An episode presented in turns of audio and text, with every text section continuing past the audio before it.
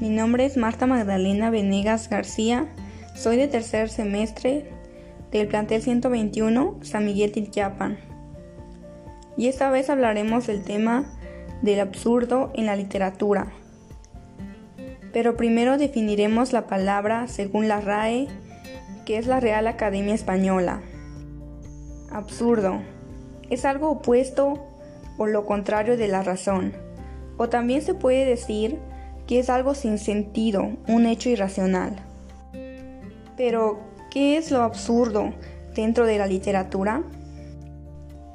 Lo absurdo dentro de la literatura se distingue y se integra en la ficción como un estado filosófico en el que los personajes asumen el carente sentido que tiene la vida y la existencia.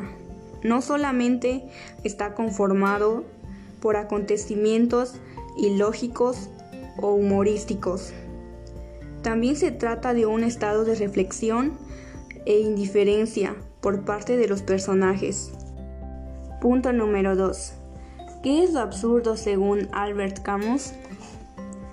Para él, lo absurdo nace siempre de una comparación entre dos o varios términos desproporcionados antinómicos o contradictorios. Para él, lo absurdo nace de una confrontación entre el humano y el silencio irrazonable del mundo. Punto número 3. ¿De qué manera la poesía provoca la reflexión sobre el sentido de la vida? Desde mi punto de vista, yo creo que por las palabras del autor, el sentimiento que expresa al escribir el poema. Nos da a entender y reflexionar acerca de los problemas que hay en la vida o los momentos difíciles, porque la poesía nos hace reflexionar sobre la vida gracias a los métodos que emplea. Punto número 3.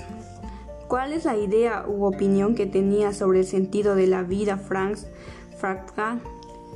Se basa en el género del absurdo, en el relato, el absurdo se encuentra en su propia transformación. ¿Cuál era la relación entre el absurdo y la decepción en la metamorfosis?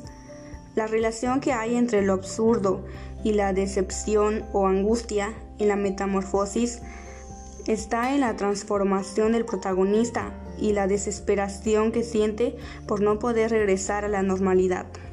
Y con este punto terminamos explicar el tema del absurdo en la literatura.